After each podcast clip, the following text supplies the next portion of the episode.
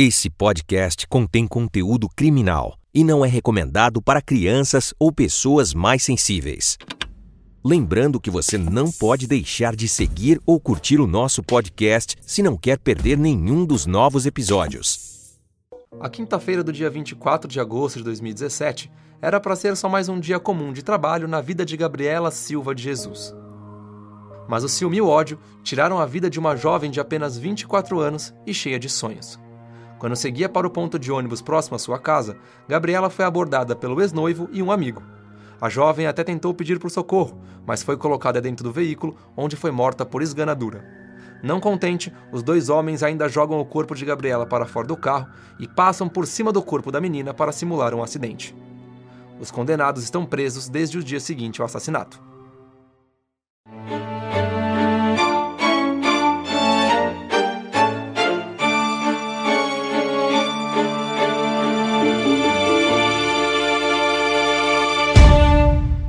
Olá, sejam todos bem-vindos. Aqui é Léo Soares, entrevistador do canal Operação Policial. E hoje nós vamos falar do caso Gabriela Silva de Jesus, uma garota de 24 anos que no dia 24 de agosto de 2017 foi assassinada pelo seu ex-noivo e pelo amigo dele. E na minha presença, as nossas Alessandras do canal, as duas experts. Doutora Alessandra Girardi, ela começou sua carreira em 1997 na área de processo penal, começando como investigadora e depois indo para processos criminais. E a doutora Alessandra Moraes, que está na área há 17 anos como perita criminal.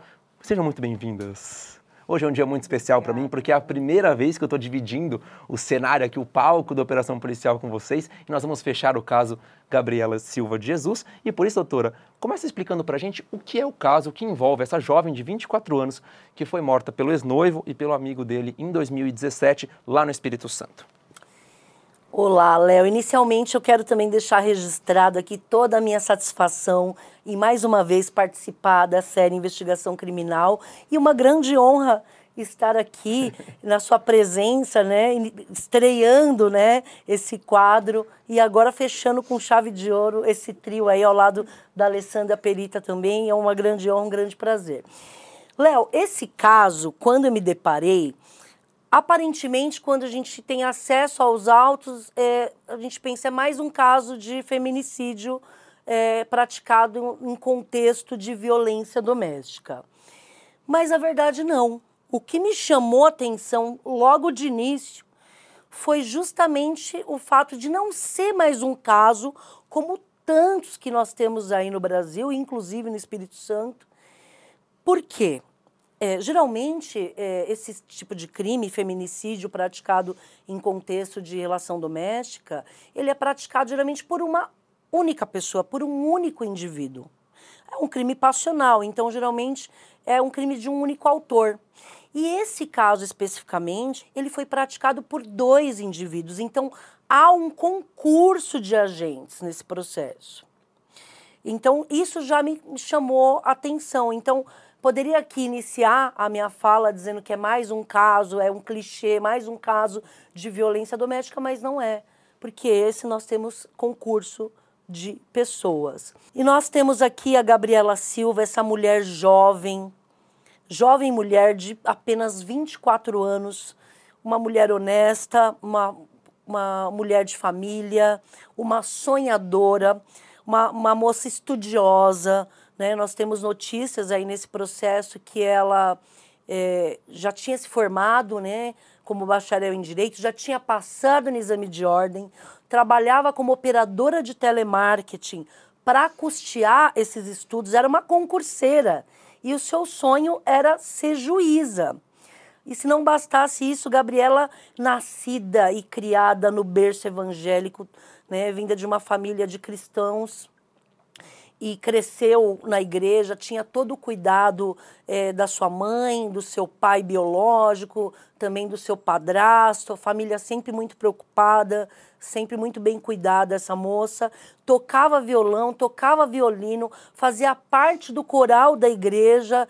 Então é realmente uma perda muito grande, não só para a família, mas para a sociedade como um todo, com certeza, como ela era muito esforçada, acredito que com certeza seria uma excelente magistrada, uma excelente juíza. Então, nós temos aí o perfil da, da Gabriela. Então, o que ocorre? No dia é, 24 de agosto de 2017, é, a polícia recebe uma notícia de um atropelamento.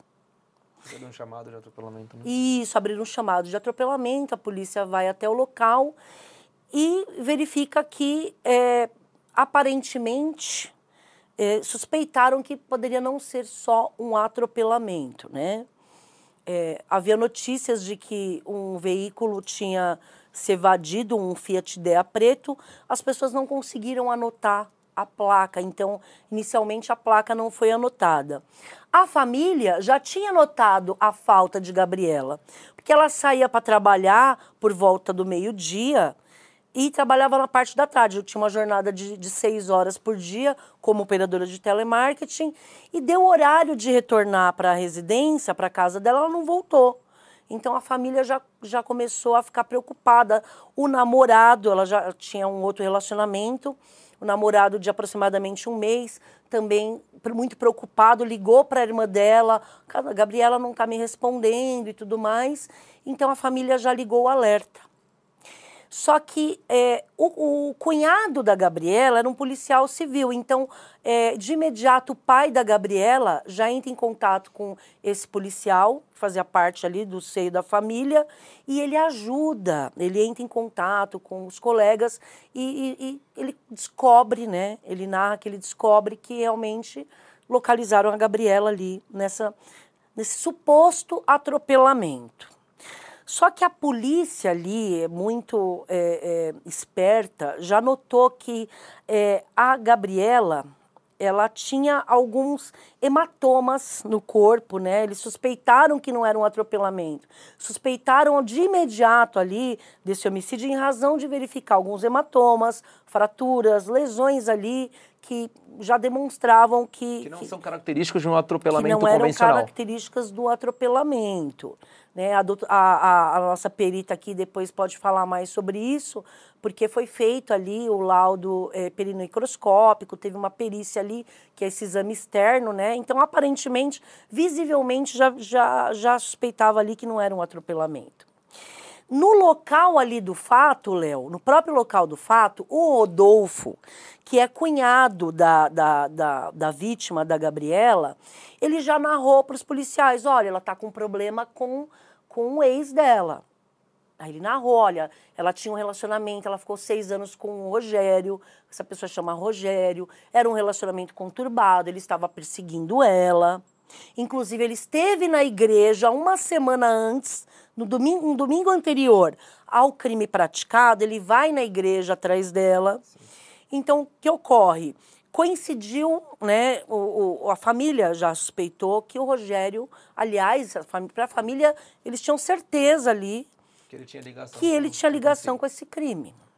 Então, é, com base nas informações fornecidas pelo Rodolfo, a polícia vai até a casa de Rogério.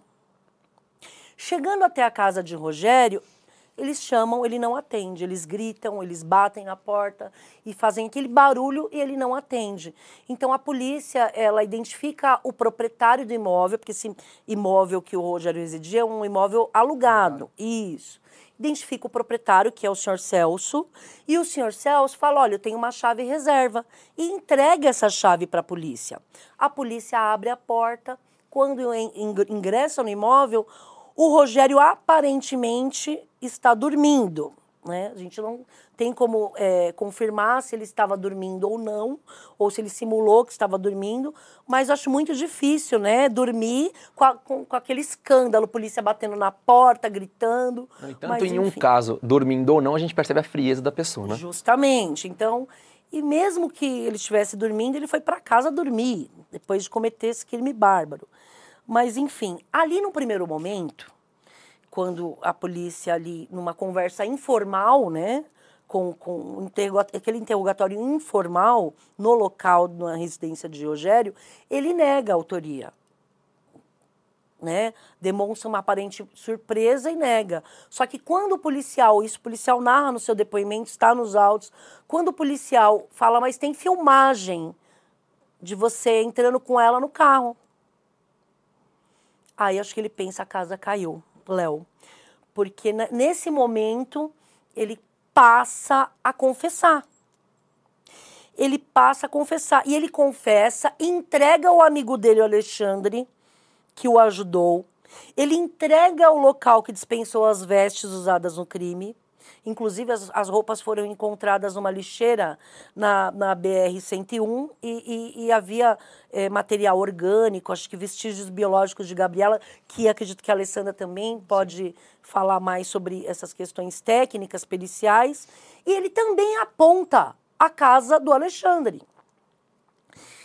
A polícia, em seguida, efetua essa prisão em flagrante do, do, do do Rogério e vai também até a casa do Alexandre. E na residência do Alexandre é feito também aquele mesmo interrogatório informal pela polícia ali.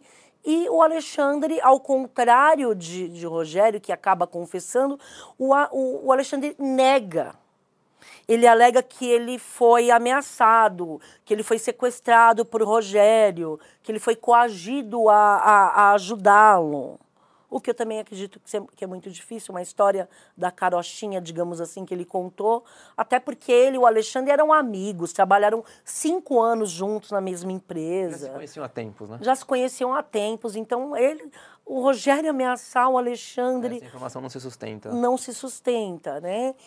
Então, o que acontece? Pelo que é, nós conseguimos é, verificar nesse processo, é, ele de uma forma premeditada, né? Ele já vinha perseguindo a Gabriela e de uma forma pre premeditada e mediante emboscada, ele fica a um quarteirão do, do condomínio que ela residia e aborda a Gabriela em um quarteirão, ele junto com o Alexandre, e a forçam a ingressar no veículo.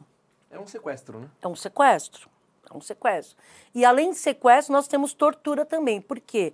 além de sequestro desse cárcere privado, é, ela, ela ficou por mais de oito horas em poder dessas pessoas.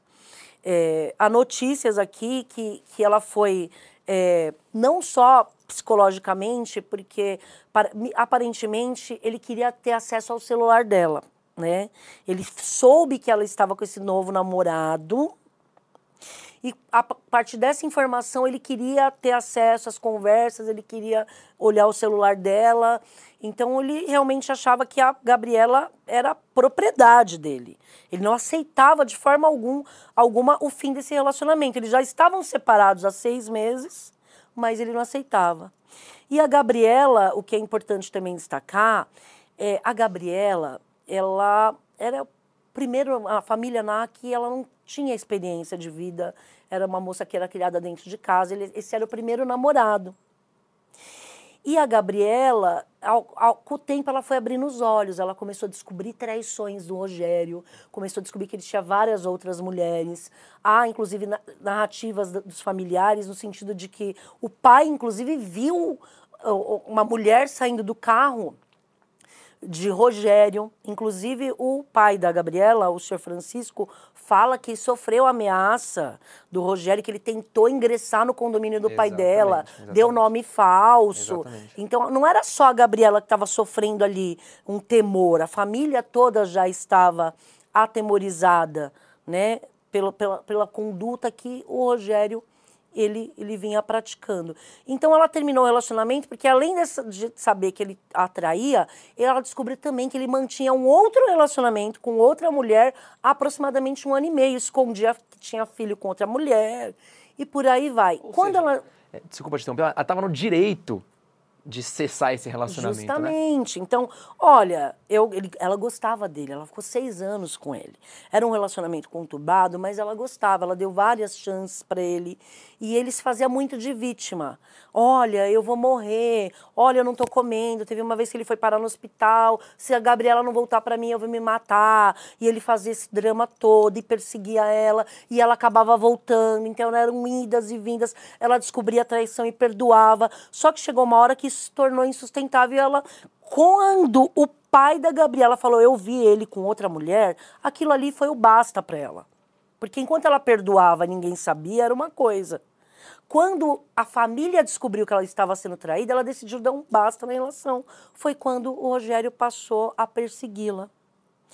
depois de, de, cinco meses, ela conheceu o atual, o, o, namorado na época, que não durou nem um mês o relacionamento quando ocorreram esses fatos. Mas o fato é que no veículo ali, ele aparentemente tudo indica, né, de acordo com o que a gente analisa no processo, é que ele queria, ele ameaçava, ele a torturou ali para obter acesso ao aparelho celular dela, que até hoje não foi encontrado. Na cabeça dele era como se fosse um castigo para ela entregar esse celular para ele e ter acesso a informações com o novo namorado. Justamente.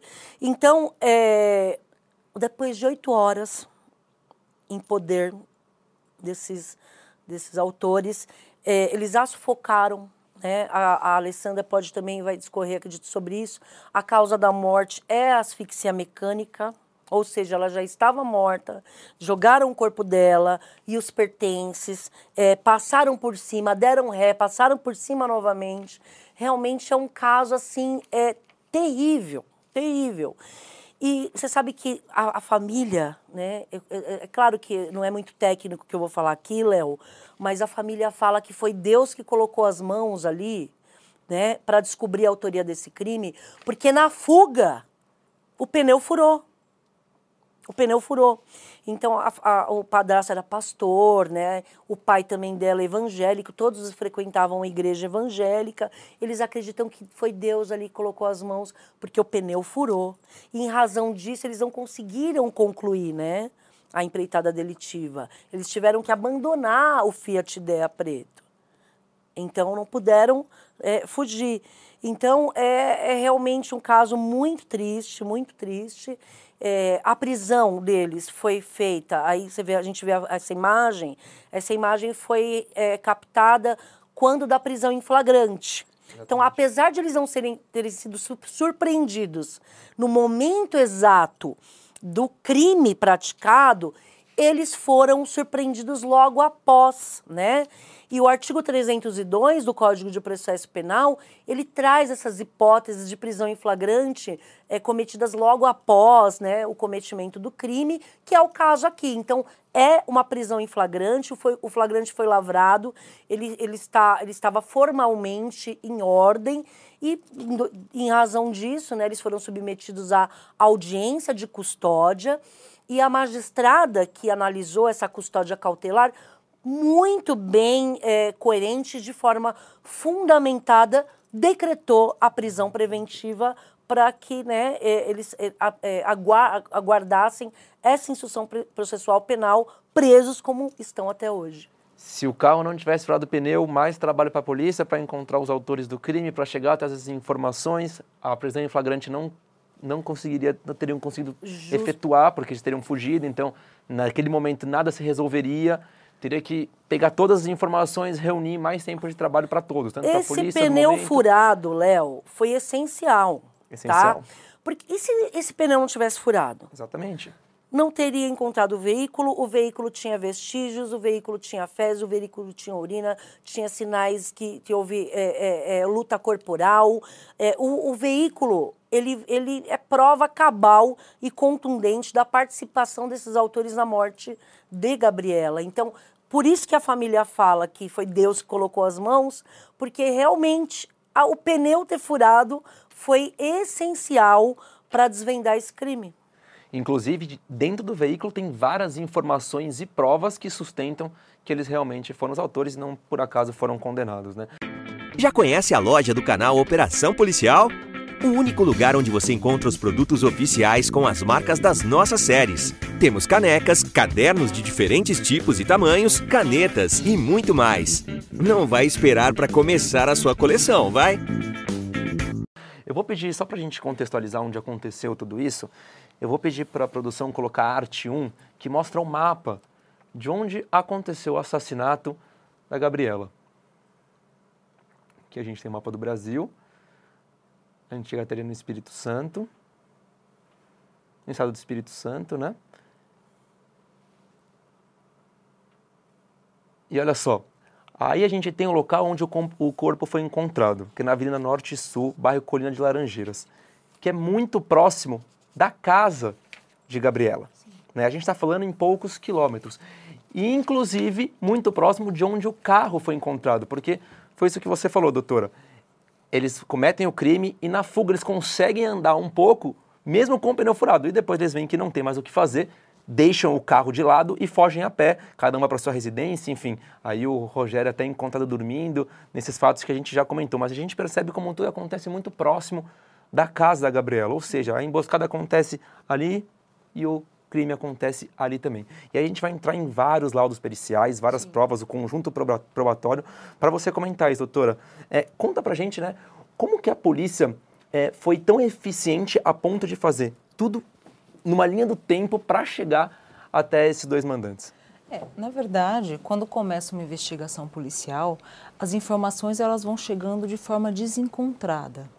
Né? Então a gente começa a juntar as informações do local com as informações das testemunhas, com as informações que vieram do IML, que foram extremamente importantes, né? as informações que a própria Gabriela nos mostrou né, as informações do corpo, as informações de luta, as fezes encontradas no carro, tudo isso foi juntando um grande quebra-cabeças e aí a investigação conseguiu chegar nessa linha do tempo de uma forma, é, montar um conjunto probatório de uma forma extremamente eficaz, extremamente incontestável. Né? Inclusive, é, existem no depoimento, nas testemunhas, é, provas de que essa relação sempre foi problema. O início dessa relação começa por insistência de Rogério. Né? O padrão de funcionamento dele, a forma como ele agia, era de ter mais de uma mulher ao mesmo tempo. Ele mantinha mais de uma namorada.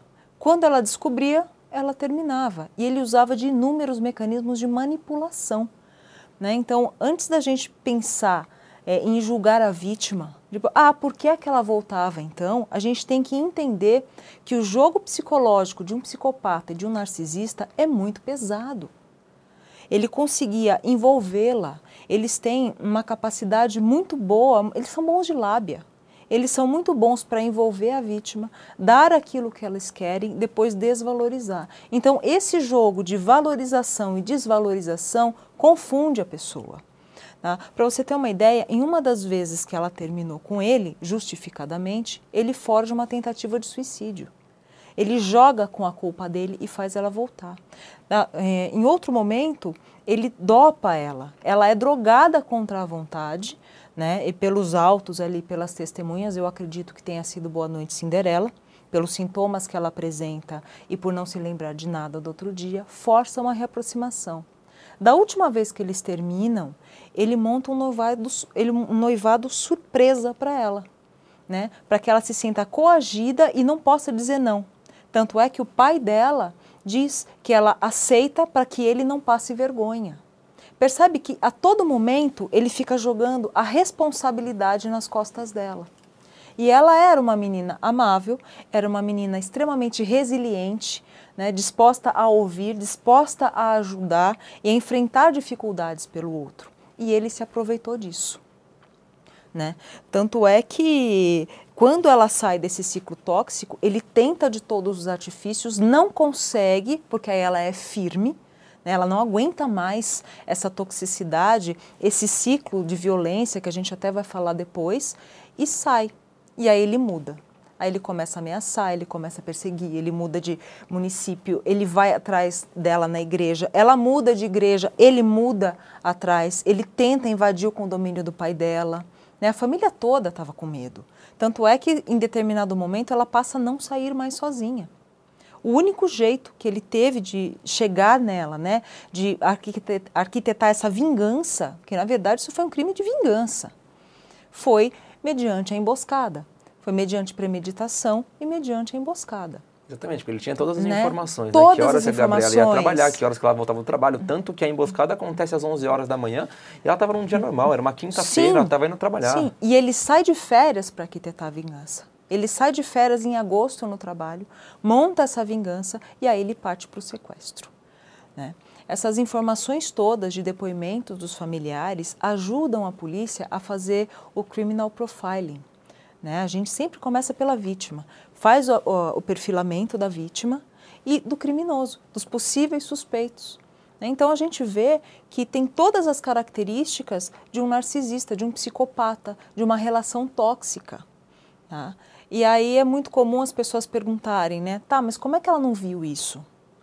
O que as pessoas têm que entender é que quando a gente faz isso, quando a gente monta esse quebra-cabeças, a gente está de fora da situação com todas as, todas as peças na mão. A gente tem todas as armas para investigar, para avaliar. A gente tem o pessoal da psicologia, a gente tem os peritos, os delegados, os investigadores, os familiares, é, tudo a gente tem. As mensagens de celular. Né? Quando a pessoa está vivendo isso, ela não percebe. O jogo psicológico que esse tipo de pessoa faz com a vítima é muito pesado. Tá? Uma pessoa normal não faria isso. Uma pessoa de caráter, uma pessoa como ela, ela jamais faria isso. Tanto é que a todo momento ela e a família ajudam o Rogério, inclusive financeiramente. Né? Dão apoio psicológico, dão apoio financeiro, tentam levar ele para a igreja e ele só começa a frequentar no momento da perseguição. Né? Então a gente percebe que tem um problema muito grande aí nessa relação. É, isso é vestígio para a gente, apesar de não ser uma prova técnica que a gente consiga pegar e levar para um laboratório, isso é importante. Isso também faz parte do conjunto probatório, não é, doutora? Sim. As testemunhas também fazem parte do conjunto probatório. Em relação às provas técnicas periciais levantadas, as lesões da Gabriela são absolutamente incompatíveis com o atropelamento. Ela tem marcas nítidas de tortura. Ela foi muito espancada. Ela foi obrigada a tomar veneno e ele sabia manipular isso. Tanto é que ele usa o chumbinho, né, o, o popular é, é, conhecido na química como aldicarbe, que é um carbamato de classe 1, ou seja, ele é muito tóxico, ele mata com doses muito pequenininhas. O que, que ele fez? é, ao invés de dar o veneno para matá-la naquele momento, ele deu uma dose muito pequena para que ela sentisse os sintomas do envenenamento, que são terríveis. Envolve vômito, náusea, mal-estar geral, dores abdominais fortíssimas. A ideia dele era torturar. A ideia não era matar por envenenamento. Até porque o chumbinho mata muito rápido, numa dose um pouco mais elevada. Né? É, realmente, o que nos parece é que ele queria a todo momento a senha do celular e em algum momento ele consegue. Porque ela é sequestrada por volta de 11 horas da manhã, entre 11 horas e meio-dia, e a última visualização do celular dela é às 14h26. E ele já, ela já estava em poder dos dois sequestradores. Né? Então eu acredito que quando ele vê as mensagens de carinho entre ela e o atual namorado, que era uma relação harmônica, era uma relação recíproca, era uma relação de verdade, Sim. não o que ela tinha com ele, né? Era o que ela queria, era o que ela merecia. Aí a fúria vem de uma forma ainda pior, né? E aí eles passam a torturá-la muito com uma força muito maior, as torturas aumentam e ela luta. Ela luta contra dois homens. Essa garota luta contra dois homens. Tanto é que em determinado momento ela consegue fugir, mas ela é recapturada para ser morta depois. Né? No laudo do IML, a causa mortes é asfixia mecânica por constrição do pescoço na modalidade esganadura, ou seja, ele mata ela com as próprias mãos. Percebe o tamanho da ira? É ele né? sufoca ela até a morte, com impossibilidade de defesa né, é, pelas lesões encontradas no Rogério, né, logo no exame cautelar, quando ele é preso, ele tem três arranhões no peito, né, que parecem marcas de unha, e um roxo no antebraço. Então, eu imagino que ela tenha lutado, mas ela foi contida. Né? As marcas no veículo, dentro do veículo, os vestígios de luta são muito intensos, apesar de envenenada, apesar de espancada brutalmente. Né? A, a maioria das lesões tem muitas equimoses, muitos roxos, muitos hematomas, muitos edemas, estão no rosto, no crânio, no pescoço. A gente vê aí a intenção do criminoso de desfigurar, de aniquilar, de desconfigurar o que um dia foi Gabriela. A gente tem uma foto aqui, que é a foto 6, vou pedir para a produção colocar para mim, que mostra perfeitamente isso. Olha só, Aqui é uma foto da perícia, né? Retirada do processo. E olha só como o vidro tem marcas de pé. A porta tem marcas também. Então, provavelmente, quando ela estava sofrendo esse processo de esganadura, ela se debateu, ela tentou Muito. lutar. Houve uma luta corporal dentro do carro e por isso que ficaram as marcas de pegadas nas portas, no vidro. A gente tem vários, vários objetos da própria Gabriela dentro do carro. Isso mostra nitidamente pra gente que ela realmente tentou lutar para sair desse assassino, Sim. né? E o, o Rogério, que, que dirigia o veículo lá nos autos, consta que quem dirigia o veículo era o Rogério. Então, muito provavelmente, essa luta corporal deve ter sido com o Alexandre. Evidentemente, acredito que isso a perícia não mostra, ou é, a Alessandra pode falar melhor se nessa perícia do veículo dá para saber com quem que ela, ela teve essa luta corporal, se foi com o Rogério ou com o Alexandre. É, por, por ser ex-noiva, a gente está falando muito do Rogério aqui, Sim. mas o Alexandre a todo momento foi conivente com a situação, em nenhum momento ele chega a ser coagido. Essa defesa não se sustenta. Tudo que está no processo, os autos, os depoimentos, essa defesa não se sustenta de que ele foi coagido, de que ele foi sequestrado, É um de que ele foi ameaçado. Exatamente. Não faz Isso nenhum existe. sentido. Né? Nem do ponto de vista da história, da narrativa mesmo, a história não se sustenta. Na própria narrativa, né, quando a polícia deixa ele falar, é, ele se contradiz a todo momento. E tecnicamente isso também não faz sentido. Né? É, justamente pela falta de lesões é, de ataque em Rogério e no Alexandre. O Alexandre não tinha nenhuma lesão no exame cautelar cometidos por ela tentando se defender, eu acredito que ela tenha sido é, contida por um deles e agredida pelo outro. né? Realmente, quem tinha mais motivação, quem estava com mais raiva, né, Era o Rogério. a- era o Rogério. Ele não se conformava. Ele não se conformava em, em perder o brinquedo dele, o objeto. Né? Se não é minha, vou destruí-la. É como um objeto que não me serve mais, já que eu não posso usar, se ela não vai ser minha, não vai ser de ninguém, então eu vou aniquilar. Né? A ideia dele é essa. Vamos falar um pouquinho da relação deles dois, utilizando o ciclo de violência, que é a nossa foto 3. Sim. Né? Aí que a gente consegue é, exemplificar um pouquinho melhor como que rodava essa engrenagem em relação ao Rogério junto com a Gabriela. Você pode explicar para a gente, doutora, por favor?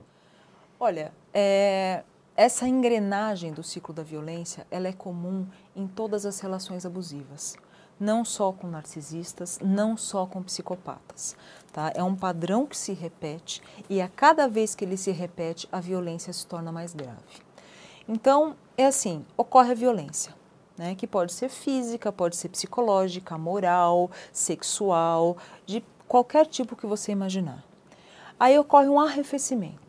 O agressor pede desculpas, ele diz que se arrepende, é, compra presentes, vai atrás da vítima, volta a ser aquele príncipe encantado. Promete que nada vai acontecer, nunca mais vai fazer isso, que ele vai se tratar. E aí eles se reconciliam. Né? Ele utiliza de todo, todo mecanismo de manipulação para forçar uma reconciliação. Entre Gabriela e Rogério, isso aconteceu por diversas vezes. Então, esse relacionamento entra numa lua de mel. É o homem perfeito que satisfaz todas as necessidades, ela é a princesa da vida dele, o sexo é maravilhoso, acontecem viagens, noivados, casamentos, às vezes coloca até um filho na história. Até que a vida volta a virar uma rotina, porque ninguém vive em lua de mel o tempo inteiro. Depois dessa rotina, começa a ter o aumento da tensão. Então a gente começa a observar no agressor diversos comportamentos problemáticos. Palavras mais rudes, tratamento de silêncio, tudo aquilo que vai é, agredindo a vítima de uma forma velada, aumentando a tensão até que se irrompe da violência de novo. Tá? E nesse aumento de tensão e durante a violência e a agressão contra a vítima, é muito comum a inversão da culpa. Ele diz que tudo que ele está fazendo, quem causou foi a vítima. Eu te bati porque você usou a saia curta. Eu te xinguei porque você é burra. Eu te xinguei porque você não consegue fazer determinada coisa, você provocou.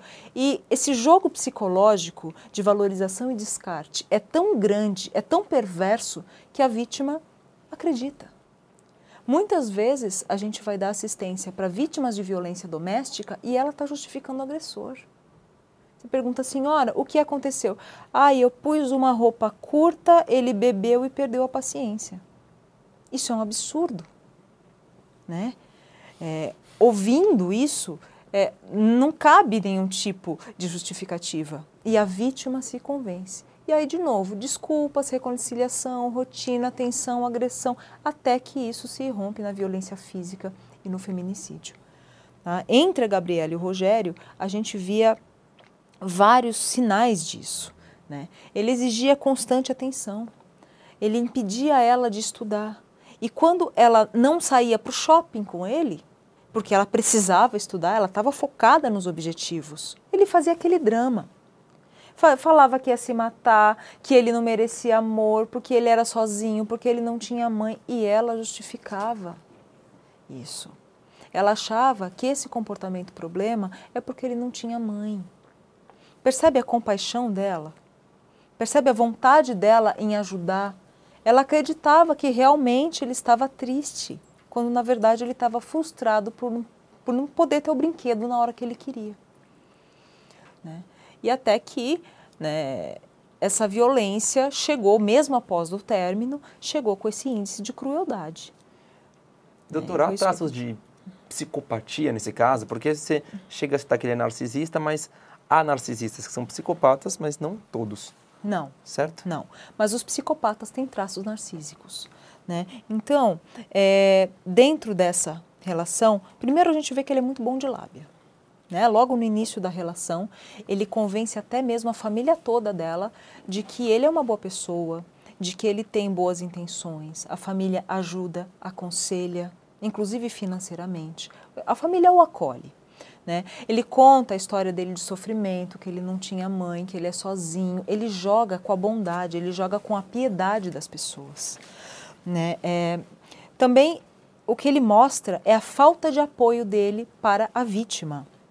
Né? A todo momento, ele desestimula ela a fazer coisas que são boas para ela.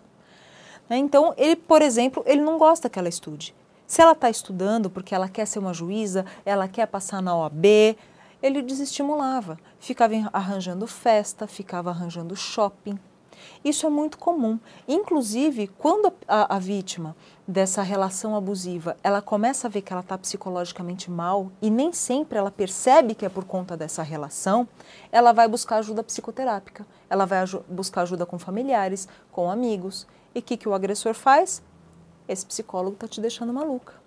Ele desencoraja a vítima a se autoconhecer, a perceber aquilo que está acontecendo. Já está fragilizada, já é vulnerável. Já é vulnerável. Ele vai afastar essa vítima de todas as pessoas que podem fortalecê-la.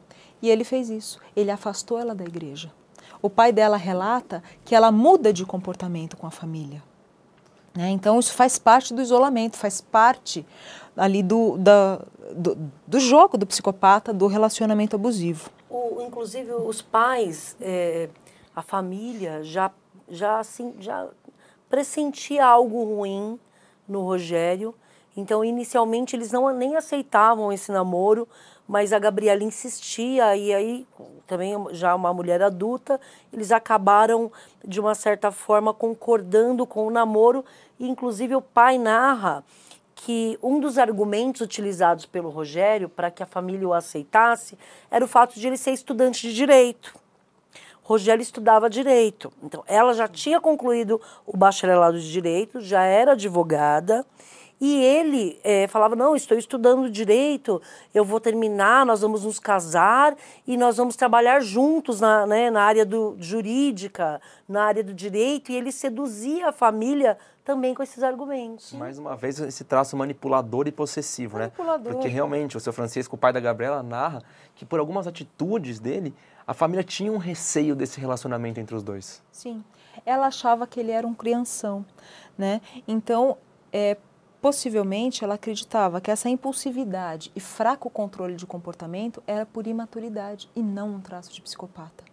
Né? Os psicopatas eles têm um, problemas na regulação de impulso e ele denotava isso.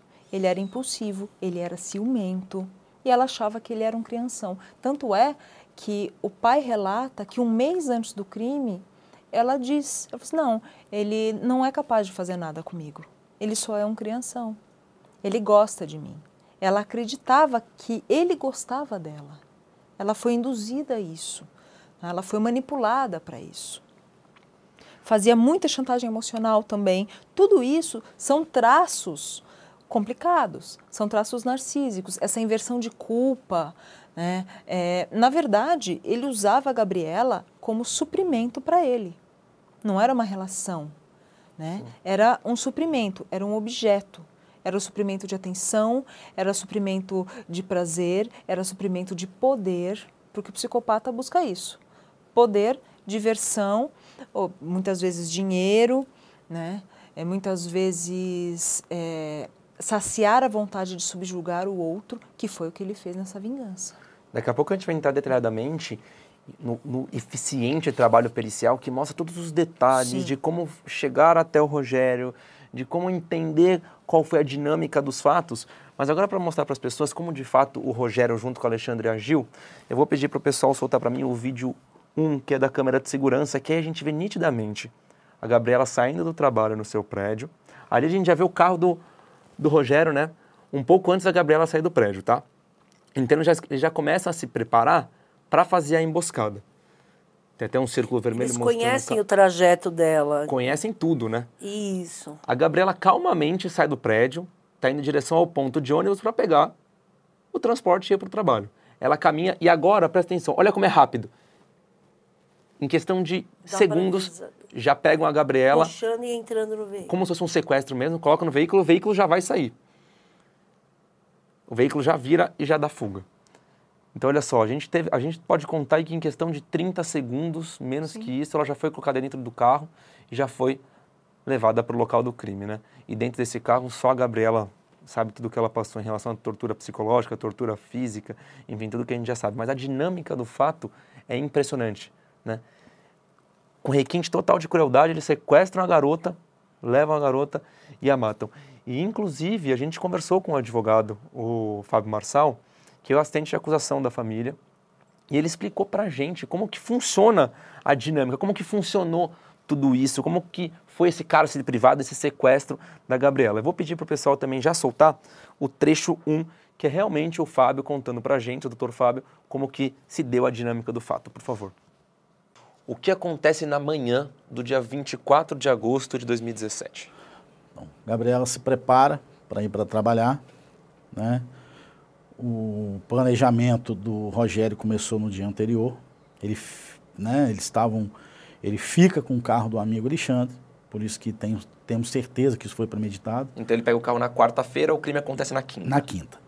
O Rogério, o, o Alexandre vai para casa e o Rogério fica com o carro, provavelmente para monitorar se ela sai mais cedo, essas coisas assim, se ela monitorar a vida dela. Uhum. É, Aí, no dia de manhã, o Alexandre, em depoimento, diz que ele pega um ônibus por volta de 8 horas da manhã, na cidade de Vila Velha, para seguir para a Serra. É uma distância grande, com certeza ele demora aí mais de uma hora, uma hora e meia para chegar. E eles se encontram, o Rogério e o Alexandre, e vão para a rua da casa da Gabriela para aguardar ela chegar em casa. Tem imagens, né, que ele manobra e tal. Provavelmente eles passaram até mais cedo lá. Mas eles manobram, ficam aguardando isso no final da rua. E a câmera chega a captar um momento em que um dos dois, um dos dois pega ela e joga no carro. Ela estava saindo de casa para ir ao trabalho. Para ir trabalhar. Sai andando e quando ela chega na altura do veículo, eles jogam ela dentro do carro. Tem a imagem é um pouco distante, mas vê que alguém pega e joga ela com muita violência dentro do carro e acredito que, é, que o Alexandre jogou ela dentro do carro. Tá? O Alexandre é um cara alto, todos dois, né? Muito forte. É uma, uma pessoa magra, uma, uma menina muito né, frágil.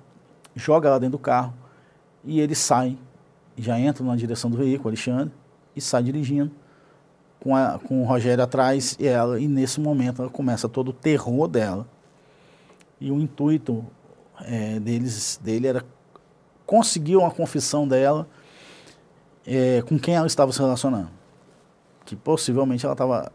A gente sabe que ela estava escondendo isso das pessoas para essa notícia não chegar até o, o, o Rogério, mas é, deve ter chegou nessa mais ou menos nessa época. E, e, e, aí eles pegam e começam a rodar com ela. Isso é por volta de 9 horas da manhã, 10 horas da manhã do dia, do dia 24.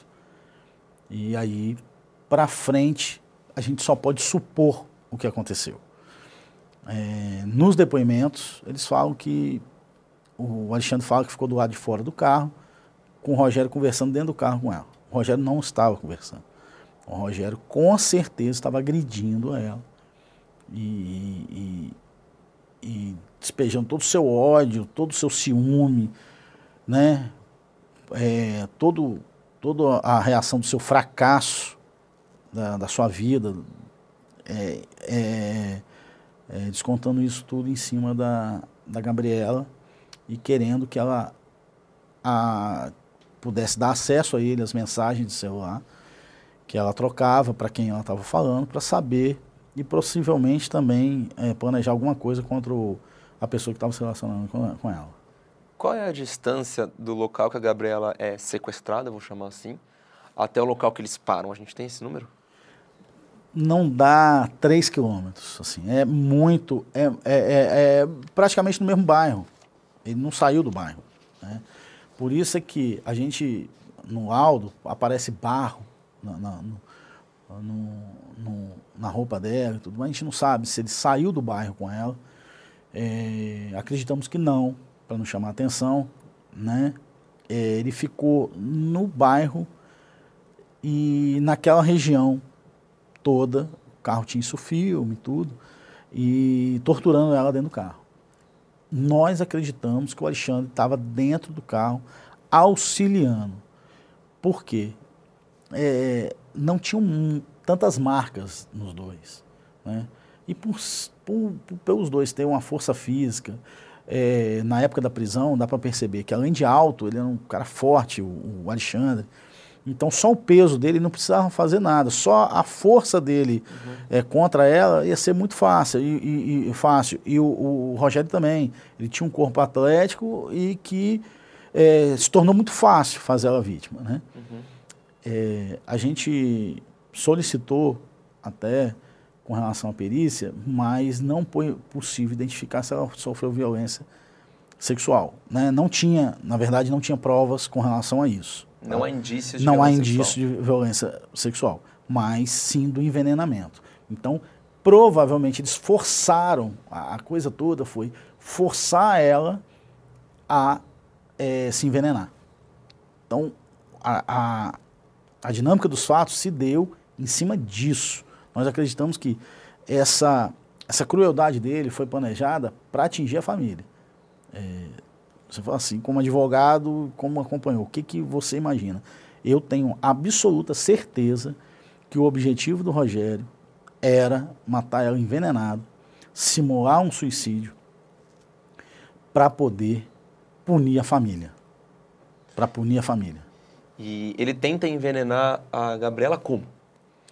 Com um bolo, com um chamado é, chumbinho, né, que é um veneno para rato, né, é, popularmente conhecido como chumbinho. Que é o tal do é, carbamato, né? Isso, que, que, que foi encontrado no carro, nesse bolo.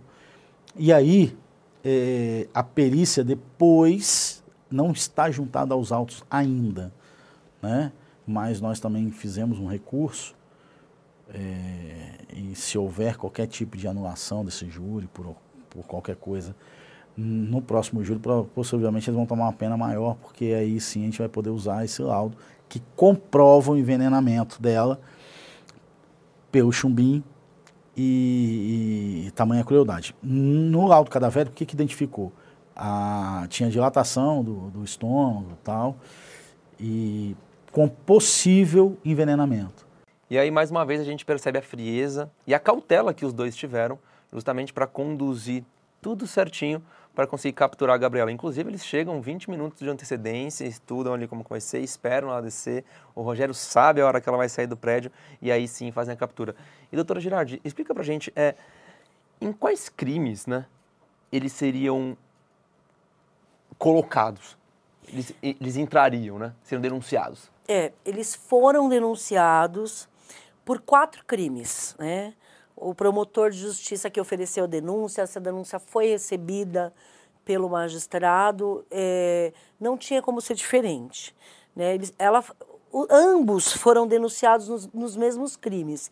Em razão é, de se tratar de concurso de pessoas, né, é, o Alexandre foi denunciado, inclusive, também no mesmo contexto de violência doméstica. Por quê? Porque quem, de qualquer modo, concorre para o crime é, incide nas mesmas penas a, a, a este combinadas na medida de sua culpabilidade. E aqui a gente nem vai falar de participação de menor importância, porque não é o caso para o Alexandre, tá?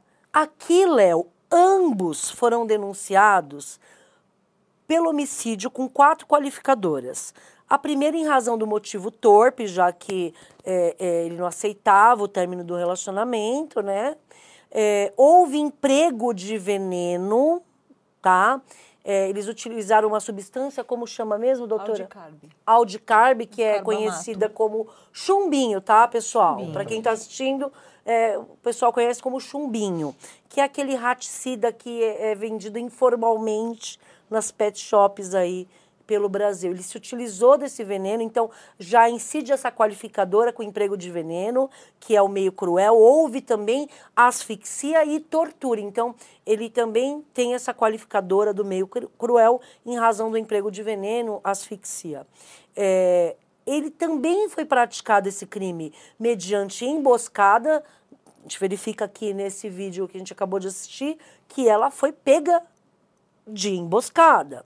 Né? Então, há também aí essa emboscada e esse recurso que dificultou a defesa da vítima mulher, indo trabalhar, indo para o ponto de ônibus, jamais imaginar que dois homens né, é, vão, vão, vão ali surpreendê-la dessa forma. Então, ali incide a qualificadora do inciso 4. E, por fim, em razão é, é, do contexto, é, em, em razão de se tratar é, de feminicídio, né? É, um, é quarta qualificadora seria do, do, feminicídio qualificado, já que o crime foi cometido em contexto de violência doméstica e familiar.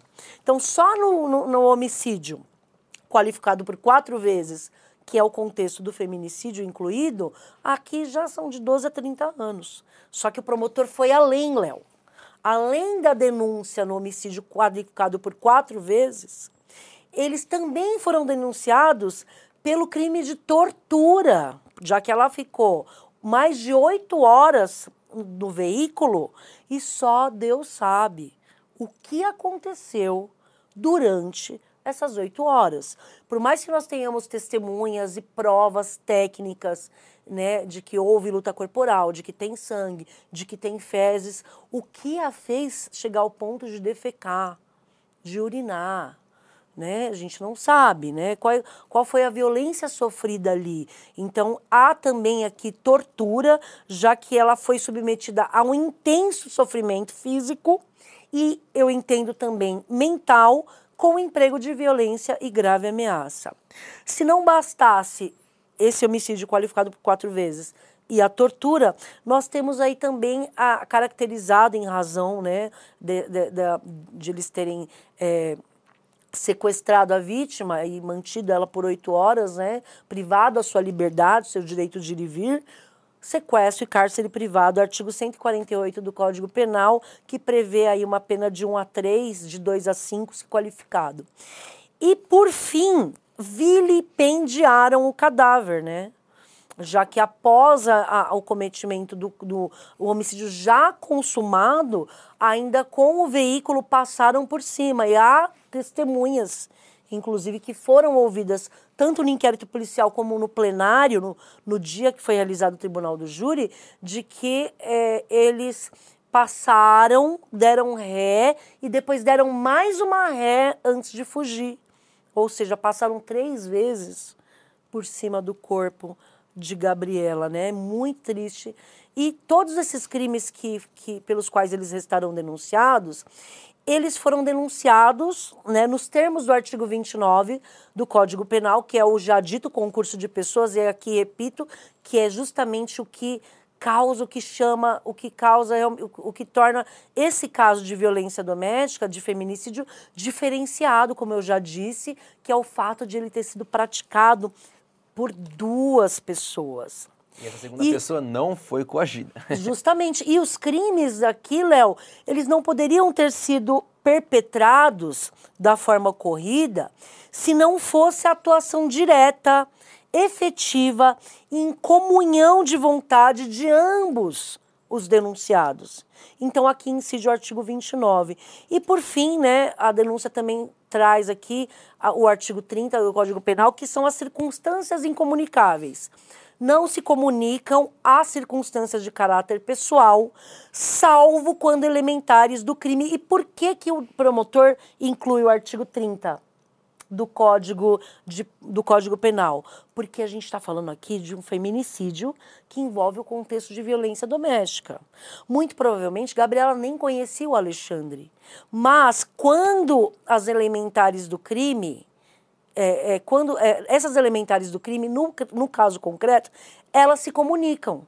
Então há uma exceção do artigo 30. Então, no caso, para o Alexandre, a qualificadora do feminicídio também se comunicou em razão desse concurso de pessoas. E, por fim, o artigo 69, né, a denúncia traz aí um concurso material, que é quando os agentes, mediante mais de uma ação ou omissão, praticam dois ou mais crimes, que é o caso aqui, quatro crimes, idênticos ou não. Então, aqui aplicam-se cumulativamente as penas de ambos os crimes, né? Então, nós temos aqui quatro crimes pelos quais eles foram denunciados. No decorrer da instrução, o juiz recebeu essa denúncia, houve aí é, a instrução processual, que é dessa primeira fase do, do, do que é, é do, que, dos processos que julgam crimes contra a vida. No final, eles foram pronunciados pelas mesmas capitulações jurídicas que, a, que, que foi oferecida na denúncia e foram submetidos a, a, a, a júri popular. O que é, eu, eu, eu tinha até feito uma anotação aqui, eu não, não estou achando, mas é, demorou muito para julgar esse processo. Sim, foi em, né? outubro de 2022. É, cinco por que, que julgou? A, a, a família fala, ah, cinco anos aguardando o julgamento. Primeiro porque é, todos temos, nós temos direito à ampla defesa, e ao contraditório, assim como nós temos também direito ao duplo grau de jurisdição. Então, o fato de eles terem sido pronunciados não significa que eles já estavam condenados. Então, contra essa decisão de pronúncia, a defesa interpôs um recurso em sentido estrito. Então, houve interposição de recurso da defesa. Então, em razão desse recurso também, a, o processo ele se alongou, porque para eles serem submetidos ao tribunal do júri, esse recurso tinha que ser processado em segunda instância, como o foi, foi julgado em decisão colegiada, o acórdão do Tribunal de Justiça do Espírito Santo manteve a decisão de pronúncia. Essa decisão, aí eles, eles embargaram, eh, mandaram recurso para Brasília, e aí recurso especial, então teve todo, todo é, é, utilizaram, digamos, todos os recursos em direito admitidos, e aí quando essa decisão não cabia mais recurso, quando ela transitou em julgado, aí sim o processo voltou para a origem, e aí abriu o magistrado a fase do artigo 422, que é como se fosse uma segunda defesa, quando tanto a acusação quanto a defesa tem a oportunidade de arrolar as testemunhas, quem vai ser ouvida no plenário e produzir provas, enfim. E aí o júri realmente foi marcado. Só que quando o juiz marcou esse plenário, ele marcou num dia que era feriado. Que foi em abril. Exatamente, eu não lembro exata, exatamente a data. Era 14 de abril de 2022. Isso. Era feriado jurídico. Era um feriado. Então, teve um erro da serventia, acredito que muitas vezes nem é nem o juiz que marca, né? Às vezes a serventia, também a gente não pode dizer quem, quem errou aí, mas o fato é que o Estado né, marcou um, um julgamento e eles só perceberam isso quando chegou a data, né? Que não poderia ter o julgamento ali. E aí, em razão disso, foi redesignado esse plenário, mas finalmente, em outubro de 2022, a família teve uma resposta, teve uma prestação jurisdicional e eles foram submetidos a julgamento pelo Tribunal do Povo, né? É, pelo júri popular, né? Então, é, e né, a gente já sabe o desfecho, é que ambos né, foram condenados aqui, é, sendo que Rogério Estou somando, tá? Porque assim, é, eu não vou me alongar aqui nos dois, mas é, o juiz ele quantificou. Olha, para o homicídio eu vou fixar a pena em 30 anos e 6 meses. Para o sequestro eu vou fixar a pena em 2 anos e 9 meses. Para o vilipêndio de cadáver, um ano e cinco meses. Para a tortura, quatro anos e dois meses. E aí, somando, como a gente está falando de concurso material, de crimes, as penas somadas, em relação ao Rogério, é, restaram em 37 anos, seis meses e quatro dias de reclusão. Já em relação ao Alexandre, somando também as penas, em 30 anos, 8 meses e 23 dias de reclusão, além de um ano e 15 dias em relação ao vilipêndio cadáver, que é pena de detenção. Ah, por que, doutora, o Alexandre e o Rogério tiveram penas distintas? Por quê? O juiz, quando ele foi aplicar a dosimetria da pena, ele, ele analisa as circunstâncias judiciais e, a, e principalmente a personalidade, a conduta de cada um. Então, ele, ele avaliou ali né, as circunstâncias do crime, as circunstâncias pessoais desses agentes e verificou que a pena de Rogério deveria ser superior à pena de Alexandre. E aqui eu não estou falando de participação de menor importância, tá? O que eu estou falando são de circunstâncias judiciais, que o artigo 59 fala sobre isso, né, no Código Penal, e que devem ser valoradas quando vai quantificar a pena. Então, como o Rogério, que era o ex-namorado, era o Rogério que tinha o ódio, né? Era o Rogério que era esse narcisista, que não aceitava o término do relacionamento, que a perseguia. Foi o Rogério que chamou o Alexandre, olha, me ajuda aqui a praticar esse crime. E aqui, pessoal, quando o amiguinho chamar você para sequestrar alguém, matar alguém, não vá, tá? Não vá, porque você vê o Alexandre que nem conhecia a Gabriela. Olha onde ele se envolveu, esse rapaz. Alexandre era um homem casado, com duas filhas pequenas, menores para cuidar. Destruiu rapaz primário, o Alexandre, trabalhador. Não tinha antecedentes criminais. Que amigo é esse? Amigo que topa tudo, qualquer parada, inclusive vamos ali matar a minha namorada né? Gente, isso aí realmente é o que mais me surpreendeu. Esse concurso de agentes, essa ajuda desse amigo. Eu até entendo, né? A gente até compreende, não é que a gente entende, é compreensível porque é rotineiro no Brasil, né? As estatísticas de violência domésticas, de, doméstica demonstram isso, né? O Estado do Espírito Santo, em termos de estatísticas nacionais, lidera o ranking, a gente sabe disso também, mas a gente não está acostumado que coautoria, né, com concurso de agentes. Então, isso, realmente eu falo e repito isso que me causou mais surpresa nesse caso. E por fim, ambos condenados, mesmo que tenha uma diferença aí de é, sete anos, né, um foi condenado a sete anos a mais que o outro, ambos foram condenados em regime fechado. O juiz não autorizou que eles respondam em liberdade. Uma coisa que eu, eu fiquei pensando, o que, que o advogado alega num plenário desse? Eu já fiz muito tribunal do júri, tenho bastante experiência com o tribunal do júri, e eu pensando, que eu vou falar tanto tempo, tempo que a gente tem para falar no plenário, uma hora e meia, né, se não tiver réplica, falar o que uma hora e meia para convencer os jurados que tem que absolver o Rogério? Eu não, eu, eu, eu fiquei muito curiosa, gostaria de ter assistido esse plenário para saber por curiosidade, o que, que essa defesa alegou. Ainda mais por ser um réu confesso. Né? Justamente, ainda mais por ele ter confessado todos esses crimes, pedir absolvição eles, eles em razão não, Eles não alegaram doença mental, nada, né? Eu não então, vi a gente não autos. sabe, porque o plenário, ele não fica registrado no processo. É, o que se registra de rocha, não vi nada. É a sentença penal condenatória, porque é, quem julga é o povo, né? E se do povo, é, do povo emana o poder de punir ou não punir. Então a gente sabe que o povo, que são sete jurados, o conselho de sentença condenou. Mas o que o advogado alegou, eu não sei. Mas o advogado Alexandre, pelo menos, teve uma tese de defesa para trabalhar. Alegou que ele não participou do crime. É, ele alegou. Ele, ele o, o advogado do, do Alexandre, é, muito esperto, ele utilizou a tese de inexigibilidade de conduta diversa. Ele se utilizou dos argumentos do próprio Alexandre. Olha, eu fui ameaçado, o Rogério ameaçou minha família, que eu era, fui obrigado a ajudar o Rogério, eu não queria ter feito isso. Então, ele nega que tenha tido dolo, que tenha tido intenção, que ele foi coagido. Então, o advogado do Alexandre ainda explorou isso, né? Mas, de qualquer forma, não colou porque o conselho de sentença, por maioria, ou seja, pelo menos 4 a 3, né, a gente não tem essa informação se foi unânime.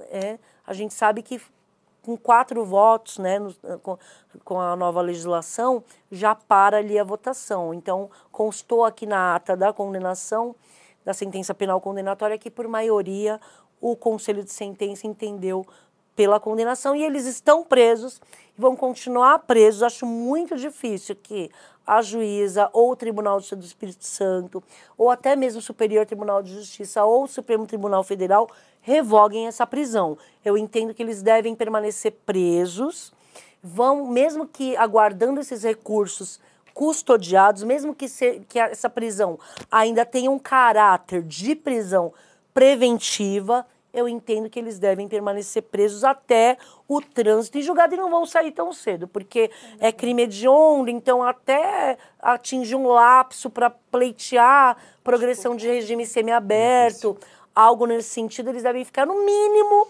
15 anos para montar uma progressão de regime semiaberto. E aí você coloca mais 5 anos, que já ficaram presos desde o dia seguinte ao assassinato, a gente está falando em 20 anos, porque é isso que de fato importa. Não, né? não. Aí nesse caso, a prisão provisória ela é descontada da pena.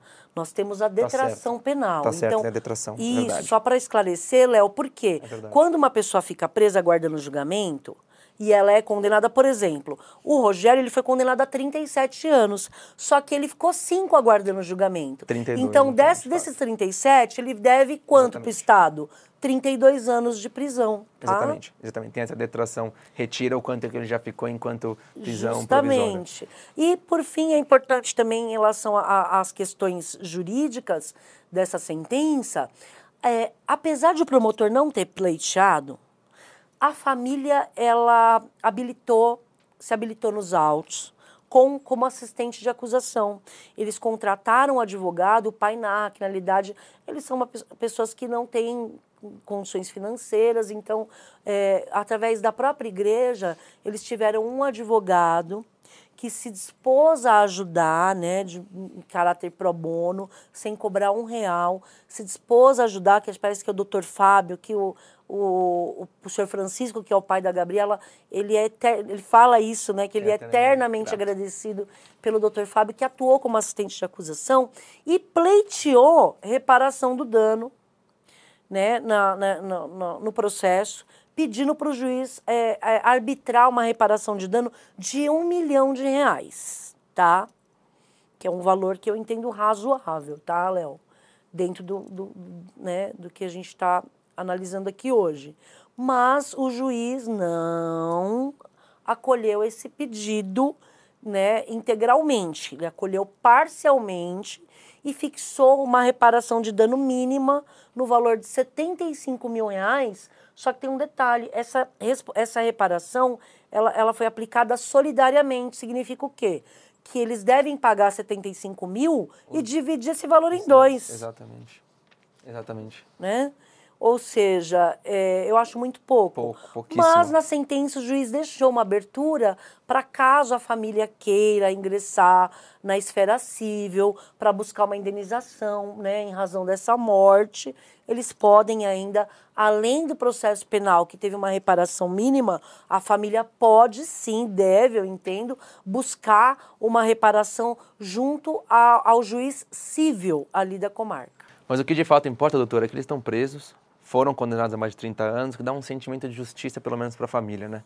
Porque a gente viu a, a conversa com o doutor Francisco, nada fácil. Nada vai trazer a Gabriela de volta, mas quando se perde um filho, quando se perde um parente, o mínimo que pode acontecer é sentimento de justiça, e de fato aconteceu mesmo depois de cinco anos, porque justamente teve a defesa, teve tudo isso que aconteceu, mas a espera pelo menos agora resultou em alguma coisa. E vou voltar quando a gente começou a falar lá da confissão, de como eles foram pegos, porque tem um trecho muito interessante do Fábio Marçal, que é o advogado que trabalhou muito bem nesse caso, trabalhou incessantemente para que tudo acontecesse da forma correta, para que o tribunal acontecesse antes do que aconteceu, que deu amparo psicológico para o doutor Francisco, para o seu Francisco, pai da Gabriela. Então, ele teve um, um papel muito importante nesse processo. Claro, ele assente acusação, deveria ter, mas ele teve muito mais do que isso. E ele tem um trecho muito bacana, que é o trecho 2, que ele fala um pouquinho da captura dos suspeitos e a confissão. Coloquem para mim, por favor. O cunhado dela é policial militar, vê no grupo as imagens do corpo, percebe que é a Gabriela, corre para o local, não avisa a família e começa a ajudar a Polícia Civil nisso. Isso era por volta das 8 horas da noite? Da noite. Né? Do próprio dia 24? Do próprio dia. E aí começa todo o levantamento. Quem é que fez isso com essa menina e tudo. E aí os indícios todos que era o Rogério, por conta do relacionamento, de tudo que ele, ele é, as ameaças e tudo, o, o, policial lhe dá as dicas, olha, tem uma situação assim, assim, assim com o namorado. Quem é esse namorado? Ah, o Rogério, ele tenta ligar, o Rogério não atende, não atende, não atende, não atende. O que, que eles fazem? Eles já começam a, a, a procurar pelo Alexandre, é, vão na casa, o carro estava em nome de outra pessoa, aí a, essa pessoa informa que vendeu o carro e chegam até o Alexandre e, e vão até a casa do Alexandre e capturam o Alexandre, que ele era, era o dono do carro. Isso ele já estava em Vila Velha? Já estava em Vila Velha, já estava em casa. O Alexandre já estava em casa. E aí vão atrás do, do Rogério o Rogério alugava uma, uma kitnet em determinado local próximo onde aconteceu. E a polícia vai até lá, começa a bater na porta tal, pedir o, o dono do imóvel se tinha uma outra chave. Eles batem, batem, batem na porta e até que eles entram. O vizinho cedeu. Na verdade, eles estavam lá. Tem uma passagem interessante. Eles estavam lá batendo, procurando o Alexandre, o, o Rogério na casa e tal. Aí a vizinha fala assim: Ah, eu acho que o Rogério não está aí, não. Mas como é que a senhora sabe que ele não está aí? Ah, o carro dele não está aí. Aí o, o investigador, ah, mas qual o carro dele? Ah, é um carro preto que ele estava andando. A cor do carro que foi apreendido próximo. Aí eles tiveram a certeza, falaram, arromba, vão arrombar e tal. E veio o dono do imóvel, deu uma chave reserva, eles abriram. Quando eles abrem, eles entram na casa, o Rogério está dormindo. O Rogério está dormindo dá aquela que não sabe o que está acontecendo, o que aconteceu, e naquele momento ele é preso, ele é detido, levado para a delegacia de homicídios, de proteção à mulher, e, e começa-se uma corrida contra o tempo para achar outras provas. Né? A Polícia Civil trabalhou de forma muito rápida nesse dia. Né? Pegou o Rogério, pegou o Alexandre, começou a confrontar de quem era o carro, quando faz a perícia no carro, encontra os restos mortais ali, né, e já sabe. O carro era aquele, o carro era com que o, Alex, o Rogério estava usando nesses dias, então já tem a ligação com, com o corpo, e aí foi fácil para a polícia pressionar os dois. Inicialmente o Rogério nega, mas ao prestar o seu depoimento ele começa a, a confessar o que aconteceu, e que a coisa não fala claramente tudo o que aconteceu, mas ali ele já confessa. E o Alexandre manteve a, a retórica dele de que foi sequestrado pelo próprio carro. Só em, em juízo, já na, na audiência custódica, eles confessam a participação, os dois. Ou seja, de início o Rogério confessa é. e o Alexandre nega a participação. nega a participação. É, é uma família destruída, né? Sim. É... Tem uma fala do padrasto da Gabriela, que é muito forte. Está né? Tá nos autos, em determinado momento, ele diz que o Rogério e o Alexandre mataram a Gabriela e assassinaram a família. E realmente, de fato, a gente vê que a família foi destruída. E ainda voltando à questão do Alexandre, em um dos depoimentos, ele afirma que o Rogério, o tempo todo, dizia que Gabriela o traía, que Gabriela o humilhava, que Gabriela zombava dele pelo bairro, que ele teria virado piada por conta de Gabriela. Então a gente percebe que o Rogério inflava as pessoas contra a Gabriela. Eu acredito que ele deva ter feito isso com várias pessoas, até que encontrou ressonância em Alexandre. Claro que isso não tira a culpa dele, de forma alguma Se um amigo chega para você e diz que isso está acontecendo, que a pessoa te trai, que a pessoa te humilha, que a pessoa faz chacota, qual que é o seu conselho? Legal, vamos matá-la? Não, se afaste. A todo Né? momento, na minha opinião, ele poderia ter evitado esse tipo de todo situação, até momento. porque o carro era dele também, né? Sim. Então, se, se ele foi ao encontro do Rogério por algum outro motivo mentiroso e depois ele descobriu isso, mas por que, que nós estamos indo até, até o encontro da Gabriela? Por que, que nós estamos perto do prédio dela? O que, o que vai Sim, acontecer? Até porque, se o Rogério estava no volante, conforme dizem as testemunhas e o próprio Alexandre, foi ele que a capturou. Exatamente. Exatamente. Então, ele Né? foi ativo nesse sequestro, ele foi Sem ativo dúvida. né, nesse assassinato. Instigado por Rogério ou não, isso não exclui a culpa. Pelo Exatamente. contrário, né? ele foi na pilha do outro e olha onde ele se meteu. Ele também teve, esse, em algum momento, esse desejo de vingança, esse ódio. Ele teve oito horas para pensar antes de matá-la. Em nenhum momento ele sentiu pena da vítima. Em nenhum momento ele se compadeceu com a vítima. É, muito provavelmente o Alexandre, assim como o Rogério, é, é, é que Espírito Santo é muito enraizado essa cultura do patriarcado, né, do machismo.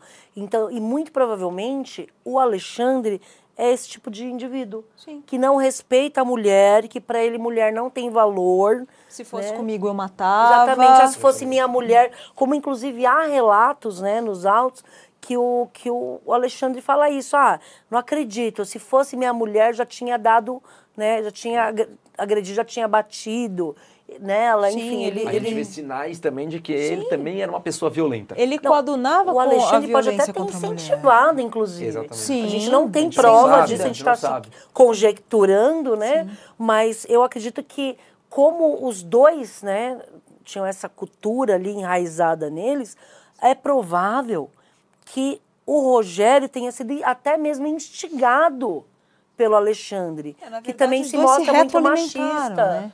Foi muito uma violento. retroalimentação aí dessa premeditação, desse preparo do sequestro. Ele foi atrás do chumbinho, ele conseguiu a arma, que nós não temos elementos Sim. para dizer se é verdadeiro ou Sim. não, mas ele conseguiu. Ele tinha algemas. O Rogério O tinha Rogério algema em tinha algemas. Né? Olha a intenção aí de imobilizar a vítima. O Rogério narra que o Alexandre eh, abordou, né, quando ele confessa, ele fala que a abordagem foi por parte de Alexandre.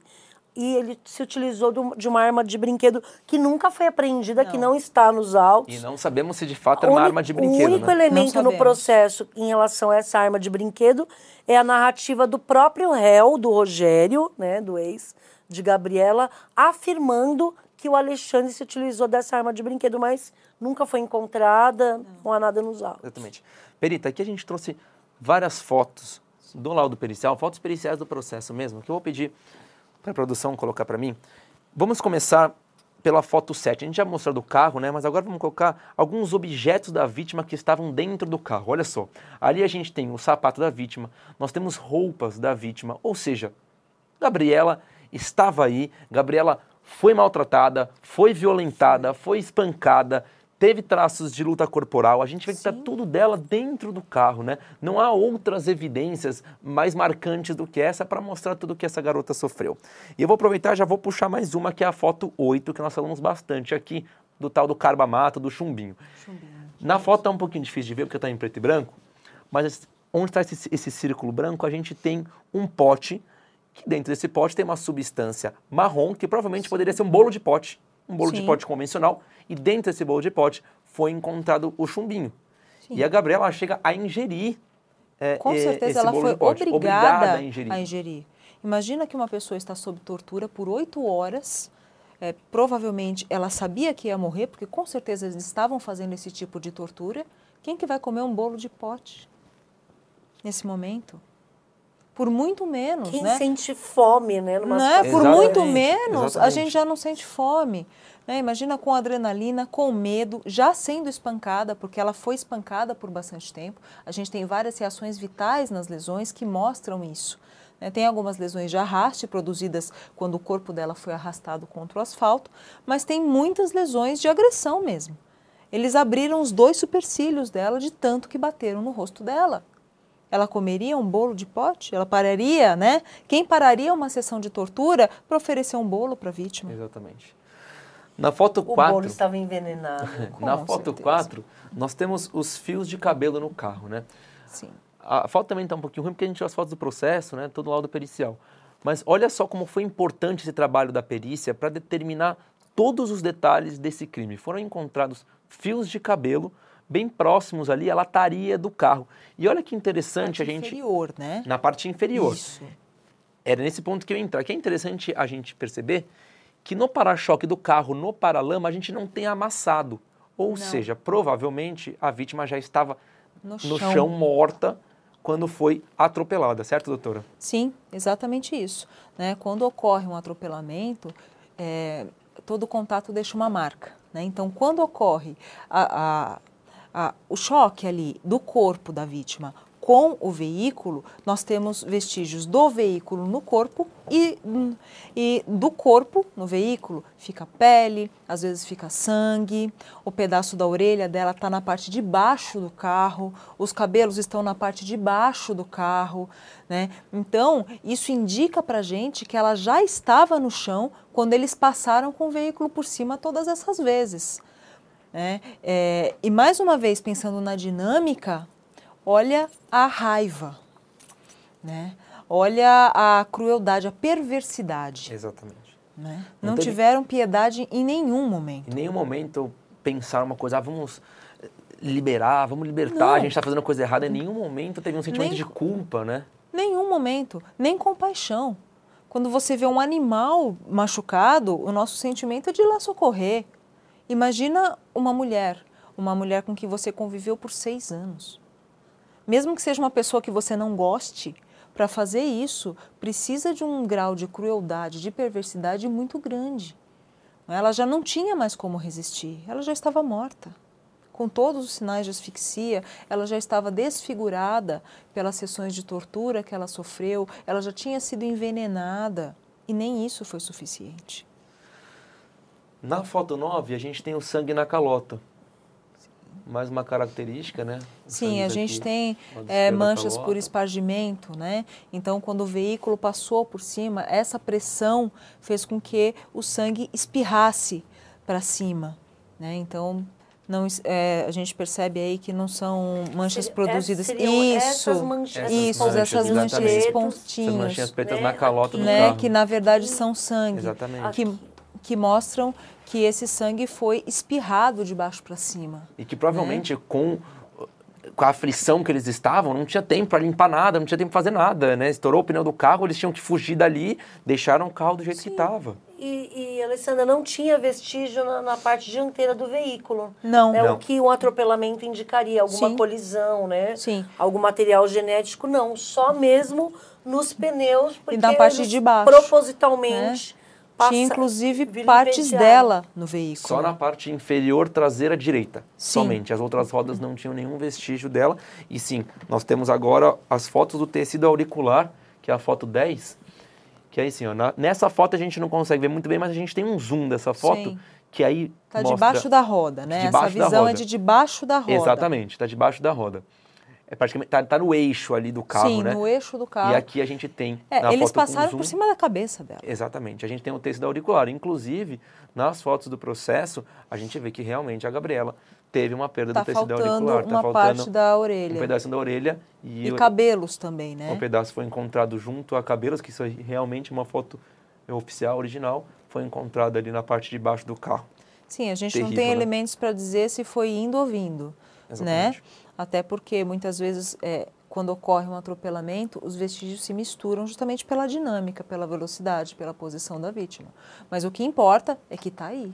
Isso mostra que eles passaram por cima da cabeça dela. É a ordem dos fatos de Não, não necessariamente importa, não né? muda nada, né? Se o primeiro embate foi de ré ou, ou foi adiantando o veículo, isso na verdade não importa. Exatamente. E aí, você trouxe pra gente um, um estudo muito bacana que são as lesões do corpo. Vou pedir Sim. pro pessoal colocar a foto 1, que mostra o corpo de lado, né, num desenho, e aí Sim. você explica pra É gente. que, é que tinha tanta lesão, Uhum. né, no laudo do ML é tão extenso que eu fiz um esqueminha com as principais, não são todas. Né? Então a gente percebe que ela tem lesões no corpo inteiro. O, o- o vermelho mostra pra gente maior gravidade? É, o, o, vermelho, na verdade, são as mais extensas em tamanho. Certo. Né? Algumas dessas são escoriações por arraste, quando ela foi arrastada no asfalto, e outras foram por ação contundente, né? Foi porrada mesmo de, do, que ela, a, do que ela apanhou deles. Então, além de todos esses edemas, equimoses, escoriações, hematomas, ela tem algumas fraturas importantes. Fratura de cotovelo, fratura de costela, fratura de clavícula. E mesmo com tudo isso, eles alegam que não bateram nela. Né? Se a gente olhar com um pouco mais de cuidado o segmento crânioencefálico, né, a gente percebe que tem muitas lesões é, na cabeça, no rosto, né? Os dois supercílios abertos. É, ela estava desfigurada. Onde o pneu não passou. Não passou. Não passou. Então, em tese... Foi espancada. Não, foi espancada Torturada. mesmo. Tudo isso com lesões vitais, ou seja, ela estava viva enquanto sofreu tudo isso. Né? Porque o corpo, no momento da lesão, ele já começa a tentar se regenerar o mais rápido possível. E mesmo depois da morte, os legistas conseguem perceber se, a, se as lesões foram feitas com a pessoa viva ou após a morte. Tá? E tudo isso tem lesão vital. Olha só, olha só o número de lesões. É praticamente o corpo inteiro o tomado corpo por inteiro. lesões, né? O corpo A gente inteiro. não consegue nem dividir, ah, aqui não tinha. É o corpo inteiro não. tomado por lesões. O que essa menina sofreu, uma jovem de 24 anos, Ela sofreu tá dentro irreconhecível. desse carro. Oito horas, mais de oito horas. Você imagina? As fotos do laudo não tem nenhum pedaço que dê para mostrar, de tão chocantes que são. Murilo, coloca para mim a foto 2, por favor, que mostra as lesões pelo corpo de frente. Olha né? só, aqui a gente tem um, um esquema do, de corpo humano, Sim, né, além, além de todas as lesões externas que a gente já comentou, ela tinha congestão nos pulmões, característico de asfixia, tinha espuma na traqueia, que também é característico de asfixia por constrição do pescoço, tinha hemorragia nos músculos do pescoço, né, que são característicos da esganadura, que foi o que deu a morte dela. Né? As outras lesões, por mais é, contundentes, por mais graves que fossem, não foram capazes de, de matar, além do envenenamento. Né? Nas fezes foi encontrado o aldicarbe, que é o chumbinho, e aldicarbe sulfóxido, ou seja, é a substância que é produzida depois que esse aldicarbe passa pelo organismo e é biotransformado. Então, além da tortura física e psicológica, ela estava sentindo os sintomas do envenenamento. É desumano, né? Completamente. É eu, eu fico pensando quando que a gente vai começar a ver esses números diminuírem, quando que pessoas serão mortas, mas famílias assassinadas, como diz o seu, o seu Francisco, porque não é só a vida dela que é ceifada, né? É a vida não, de uma sociedade. Família. São os amigos, são os parentes, são os, os familiares, os vizinhos, enfim. É, choca todo mundo que está em volta. Sim. Choca todo mundo que está em volta. Por favor, Murilo, coloca para mim a foto 5, que aí a gente chega lá em 2017, a gente volta, retorna para aquele ano.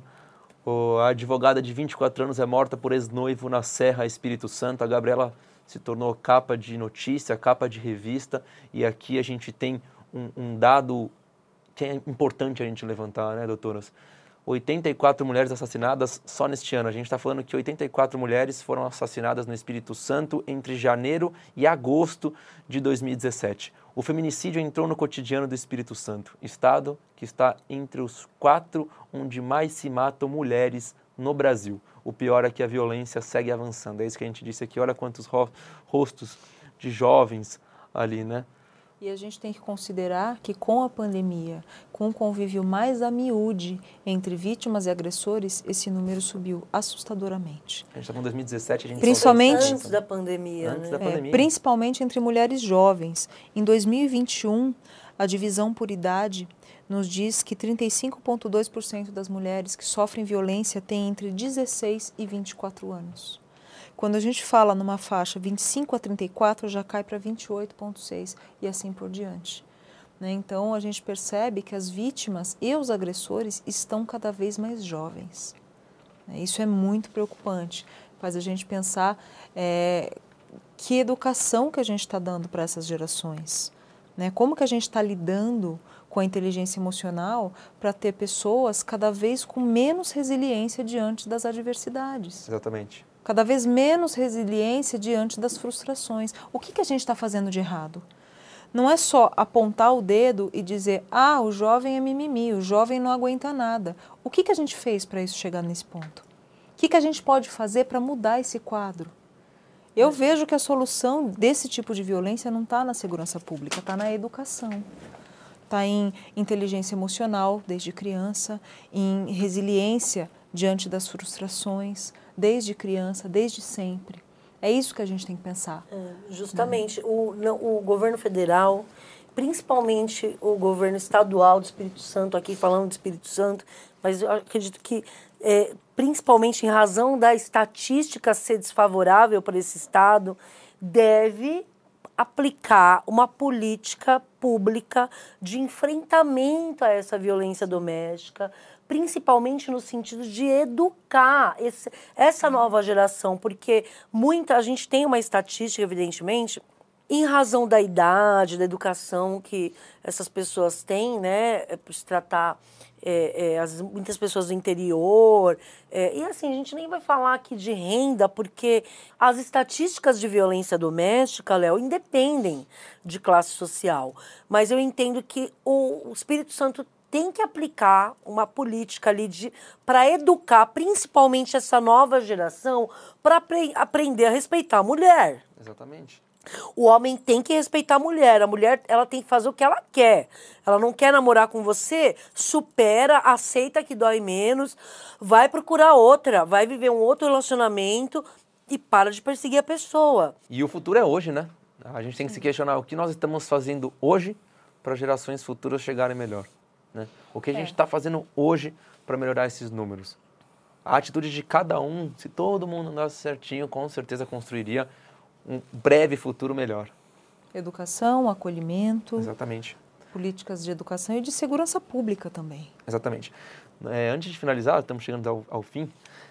Nós conversamos com o senhor Francisco, que é o pai da Gabriela, e eu vou deixar um trecho aqui, que é o trecho 4, que ele explica para a gente como que ficou a família após o crime. Seu Francisco, é, agora conta uma coisa para mim. Como que era a família Jesus antes da Gabriela e como do acontecido e como que é a família Jesus após o, o crime? A família Jesus após o crime acabou. A gente a gente tinha um relacionamento muito bom, a família, todo mundo vivia sempre junto, final de semana, nós nos reuníamos, né? na casa da minha mãe, entendeu? E fazia nosso churrasquinho, fazia nossas festinhas. É, todas as festas nós fazia tudo na casa da minha mãe, né, lá em Morada de Laranjeira. É, não fazia nem na minha casa, não. Fazia na casa, nem na casa da mãe dela e nem na casa da minha casa. A gente fazia lá na casa da minha mãe, reunia, meus irmãos iam para lá, fazia churrasquinho. Quase toda semana nós estávamos juntos.